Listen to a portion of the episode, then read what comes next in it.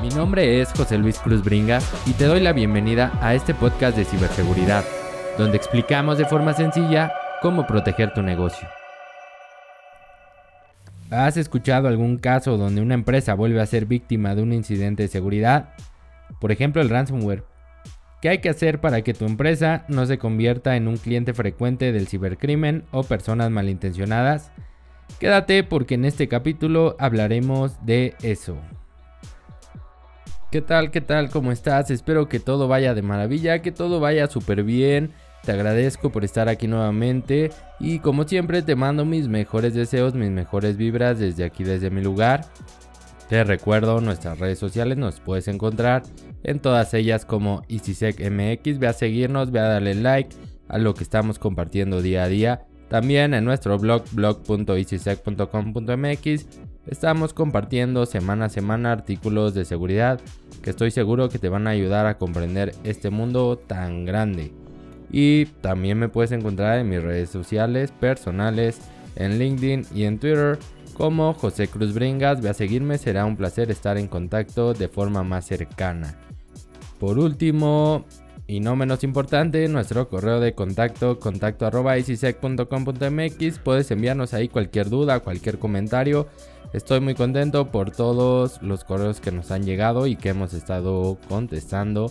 Espero que podamos seguir avanzando y podamos seguir platicando y generando una comunidad tan padre, tan bonita como la que estamos realizando. Si este podcast te gusta, por favor califícalo, déjale estrellitas, vamos a hacer que crezca con tu ayuda. y bien, ya escuchaste un poquito la introducción de este tema. Es algo muy común en las organizaciones que sufran un incidente de seguridad. Estoy hablando ya sea de algún malware, algún virus, algún tipo de ataque, alguna denegación de servicio o ransomware que ya hemos explicado sobre esto en otros episodios, cómo es que funciona. Pero ahora quiero enfocarme más en cuando ya te sucedió, que ya pasó, ya pudiste lograr restablecer tu operación, ya funciona todo de forma adecuada y ¿qué sucede? No haces un análisis para saber por dónde te pegaron. No haces un análisis para saber por qué sucedió cómo sucedió y si hay alguna puerta abierta en tu organización. Te voy a hacer una gran recomendación cuando sufras un incidente, cuando tengas algún problema en materia de ciberseguridad, tienes que hacer un análisis exhaustivo para saber qué sucedió. ¿Por qué? Porque te va a ayudar a comprender si tienes algunos huecos, algunas debilidades en cuanto a seguridad que pudieran estar generando este tipo de incidentes y más que no vuelva a suceder.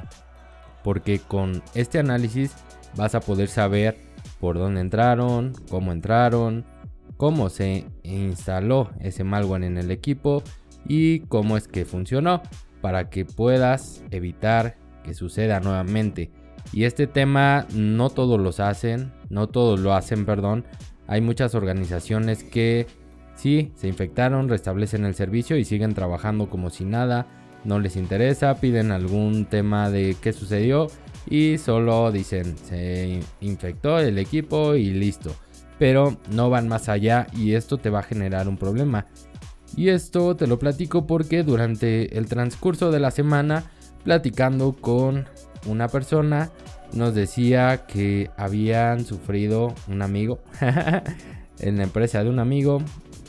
Habían tenido un problema de ransomware y que platicando le decía es que no es la primera vez que nos sucede, sucede cada cierto tiempo y se propagan nuestros equipos. La última vez que yo recuerde se infectó o se cifraron varios equipos, varios servidores críticos para la operación. que hizo esta organización?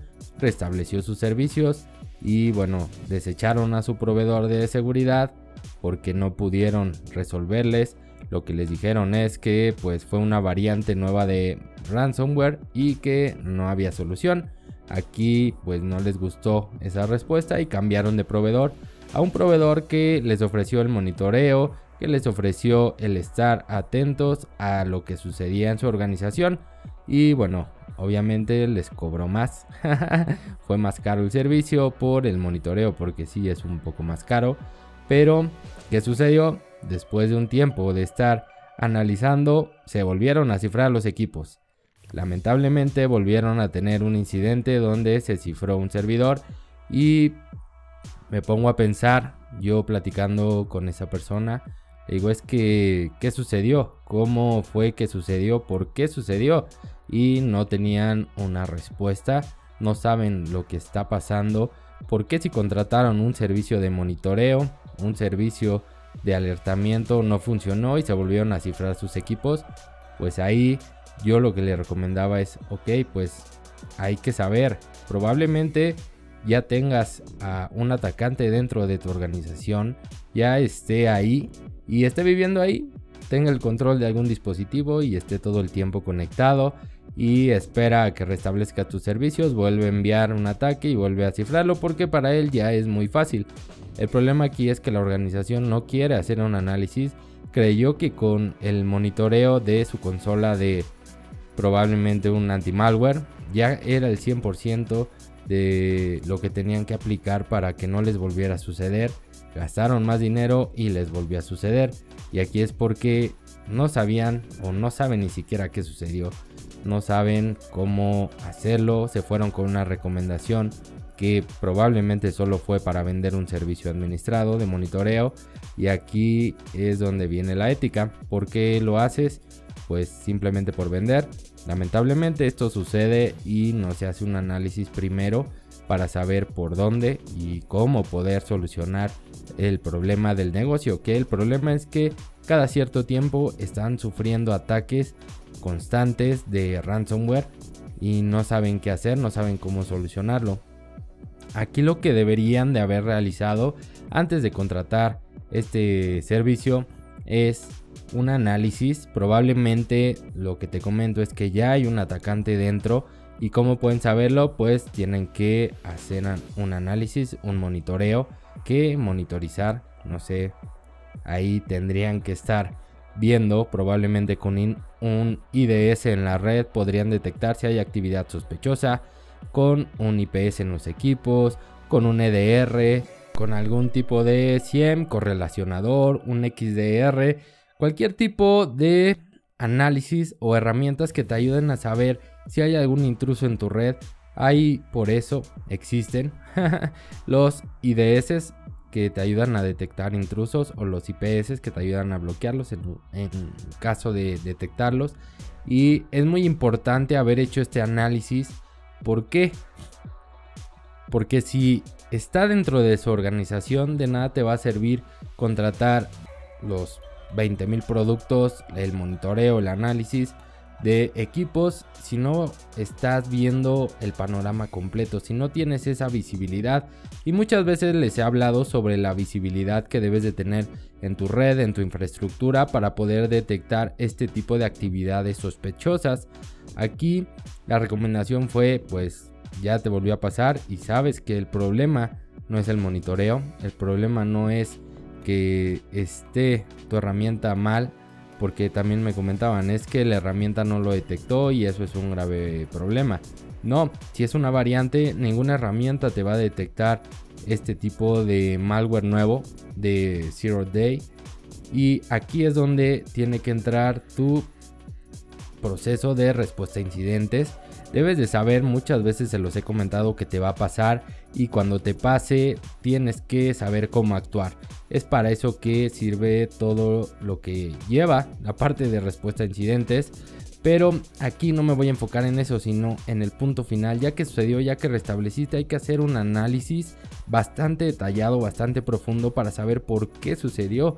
Y no lo hacen. Ahí me sorprende mucho porque no, no entiendo por qué no lo hacen. Probablemente por tiempo, porque la persona no tiene el expertise, no tiene conocimiento, pero en lugar de, regresando al ejemplo, en lugar de haber contratado una organización para cambiarte el antivirus y ponerte un EDR y detectar o monitorear, pues mejor hubieras contratado esa organización para que te hiciera un análisis exhaustivo de lo que se dio y de lo que tienes actualmente. Probablemente esté viviendo ahí el atacante, como ya te lo dije, y tú no sabes Tú lo tienes ahí, no sabes si se está llevando información, no sabes qué está haciendo, Y ahí es donde puedes perder muchísimo más. ¿Cuánto tiempo has invertido? ¿Cuánto dinero has invertido? Y no has logrado solucionar este problema. Hay que hacer un análisis y hay que hacerlo cuanto antes. Principalmente para esta organización, este ejemplo que te estoy poniendo que es real.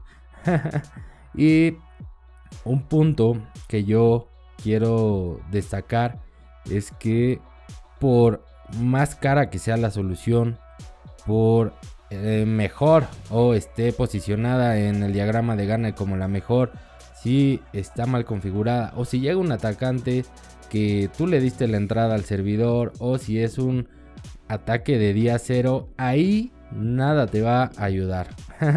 ahí es donde entran todos tus procesos reactivos que te van a ayudar a solucionarlo de la mejor forma, pero no te van a evitar que se infecten tus equipos. Eso tendría que quedar muy claro. Creo que muchas personas creen que por tener un firewall, por tener un anti-malware, ya con eso estás protegido y eso no es verdad. No estás protegido al 100%, siempre hay probabilidad de que sufras un incidente y esto es algo que he recalcado mucho. No es culpa de tu antivirus, no es culpa de tu firewall, no es culpa de las herramientas. Principalmente la culpa es probablemente de alguna mala gestión, de alguna mala administración, de una falta de monitoreo, de creer que con eso estás protegido y pues caer en esa confianza. Y recapitulando, te recomiendo mucho que cuando sufras un incidente de seguridad hagas un análisis exhaustivo realmente para que puedas saber si el atacante no se quedó en tu organización, si el atacante no es interno, si no es un insider, si no es uno de esos que estaba contratando, por ejemplo, el grupo criminal Lapsus, donde pues te contrataban para que hicieras el papel de insider y pues te daban una jugosa cantidad de dinero. Ahí el análisis te va a ayudar a detectar todo esto, a saberlo. Si tú no tienes un especialista o no sabes por dónde empezar, mejor contrata un especialista que te ayude, que te dé ese servicio para que puedas saber qué pasó y ya con eso tomar decisiones. No tomes decisiones a la ligera porque puedes gastar, como lo que sucedió en el ejemplo, gastaron en otro proveedor, en otro producto, lo cambiaron y aún así tuvieron un incidente. No sé más detalles, no sé si fue un EDR lo que pusieron. Te he comentado en otros capítulos, el EDR, el Endpoint Protection, el XDR son cosas diferentes, son complementos. Cada uno de ellos te ayuda a cierta actividad, pero no significa que uno sustituya al otro es muy importante que lo tomen en cuenta cuando les lleguen a hablar de este tipo de productos. Es muy importante que lo sepan. Si no, pues ahí les pueden jugar chueco. y mejor es que tú le digas yo sé cuál es la diferencia. Escucho ICSEC, escucho a José Luis en su podcast y conozco la diferencia, entonces no me vas a engañar. es para eso que hacemos este tipo de contenido para que puedas comprender y entender más cómo aplicar la seguridad en tu negocio. Ahora bien, ¿qué podemos hacer ya que está infectado, ya que está todo? Yo te recomendaría monitorizar o monitorear, como quieras llamarle, tu firewall, los registros del firewall, hacia dónde se conectan tus equipos y qué conexiones reciben. Vas a ver que hay muchísimas conexiones que no deberían de existir y más cuando tienes algún servicio público. Aquí es cuando empiezas a generar tus blacklists o listas negras o a tomar decisiones de bloqueo. Aquí es importante también analizar eso. Importante analizar los dispositivos, los equipos, los registros de auditoría de los servidores. El registro hay que activarlo y enviarlo a algún sitio. Te recomiendo algún correlacionador. Si no tienes dinero puedes puedes ocupar alguno de código abierto que te ayude por lo menos a salir de este problema y a detectar qué es lo que está sucediendo. Si no sabes, pues bueno, compra uno que normalmente son más sencillos de implementar que uno open source porque tienes que saber un poquito de sistemas principalmente Linux. ¿Y qué más te quiero recomendar? Pues que no caigas en esto, no caigas en creer que estás bien, que estás al 100%, que a ti nunca te va a pasar, porque lo he visto bastante y cuando sucede, las empresas no saben qué hacer, no saben por dónde ir y se van con la primera recomendación porque se los venden muy bonito. Te dicen yo te voy a monitorizar, voy a ver, te voy a alertar cuando vea algo raro, pues sí, pero esta organización no conoce tu negocio y si solo te instala y ya tiene que tener un proceso de maduración, no puedes instalar y de un día para otro ya empezar a hacer todo al 100% porque no sucede así. La empresa que te ofreció el servicio tiene que madurar ese servicio, tiene que comprender cómo funciona tu organización para que una vez que lo haga, ahora sí pueda informarte de actividad sospechosa. Si no, créeme que no te va a funcionar, no va a servir. Necesita un proceso de maduración. Es muy importante que lo sepas porque muchas veces te venden otra cosa totalmente diferente. Te dicen, te pongo un EDR y con eso ya estás protegido. No, no y no. y bueno, con eso llego al final de este episodio. Espero que te ayude a tomar un poco más de conciencia de qué hacer cuando sufres un incidente de seguridad y cómo deberías de estar actuando una vez que resolviste todos los problemas que te causó. Es muy importante que hagas un análisis, que sepas qué sucedió para que puedas tomar decisiones realmente enfocadas en la seguridad del negocio, realmente que vayan con el negocio y que te solucionen los problemas. Recuerda, no siempre lo más caro, no siempre lo que está posicionado como mejor en el diagrama de Garner es lo que te va a funcionar a ti como empresa. No todas las empresas tienen los mismos requerimientos, todas trabajan de forma diferente, todas tienen procesos diferentes y aquí es donde los especialistas tienen que enfocarse para adecuar la seguridad a tu negocio. Nuevamente te recuerdo nuestras redes sociales MX, por favor ve a seguirnos, ve a darle like, a compartir para que podamos ahí seguir creciendo, seguir haciendo contenido. Visita nuestro blog blog.easysec.com.mx donde ponemos artículos de seguridad cada semana que estoy seguro te van a ayudar a comprender muchísimo más lo que estamos hablando en nuestros episodios. Este podcast califícalo por favor, compártelo con quien creas que le pueda ayudar. Y también nuestro correo contacto arroba envíanos comentarios, envíanos propuestas si quieres que hablemos de algún tema específico. Y mis redes personales en Twitter y en LinkedIn me encuentras como José Cruz Bringas. Vamos a seguirnos para estar en contacto. Será un grandísimo placer. Y con eso me despido. Espero que haya sido o que sea un excelente día. Te recuerdo que la siguiente semana tenemos nuevamente una cita aquí para hablar de ciberseguridad. Te dejo, nos vemos la próxima.